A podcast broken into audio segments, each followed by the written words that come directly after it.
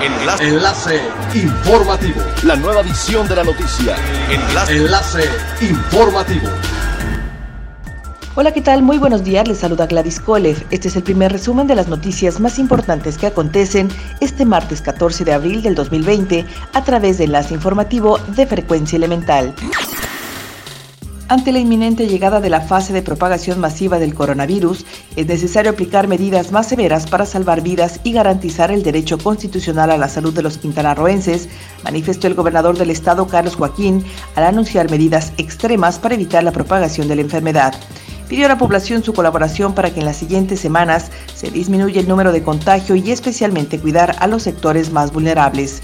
Entre las medidas a tomar se encuentra la de extremar el distanciamiento social, intensificar las medidas de higiene, disminuir el tránsito vehicular y restringir la movilidad de las personas en las ciudades.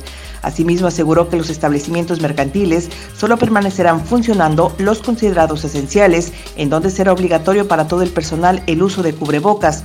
Todos los demás deberán estar cerrados. En caso de no cumplir, serán clausurados y sancionados. Eduardo Rivadeneira Núñez, vocero del aeropuerto y del Grupo Aeroportuario del Sureste Azur, dio a conocer el desglose de operaciones de ayer. Fue un total de 59, de las que 29 fueron llegadas, 18 nacionales y 11 internacionales, así como 30 salidas, 20 domésticas y 10 foráneas.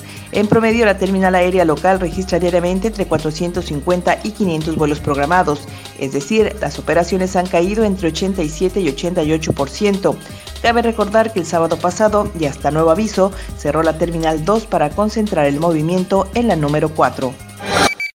Arturo Abreu Marín, coordinador de programas integrales de desarrollo del Gobierno de México en Quintana Roo, anunció que a partir del próximo lunes los servidores de la Nación iniciarán en la entidad el censo para apoyar a los micronegocios que se han visto afectados por la contingencia sanitaria del coronavirus COVID-19. Añadió que también se estarán programando créditos por 25 mil pesos a las pequeñas y medianas empresas, especialmente a los productores locales. Explicó que con esto el gobierno federal busca reactivar la situación económica del país y que el beneficio se dé desde el pequeño negocio hasta las grandes empresas. Es elemental tener buena actitud y mantenernos positivos, por ello también las buenas noticias son elementales. La Coparmex está impulsando talleres virtuales con la finalidad de apoyar a empresarios en los temas fiscales, de financiamiento, así como capacitación. Sergio León Cervantes, presidente de la Confederación Patronal de la República Mexicana, mencionó que son gratuitos y los imparten los mismos socios del sindicato patronal. La idea es que puedan cumplir con sus obligaciones tributarias o apoyarlos a obtener algún crédito durante esta época. Siga pendiente de las noticias más relevantes de nuestra próxima cápsula informativa. No olvide seguir nuestras redes sociales a través de Facebook, Instagram y YouTube. Estamos como Frecuencia Elemental.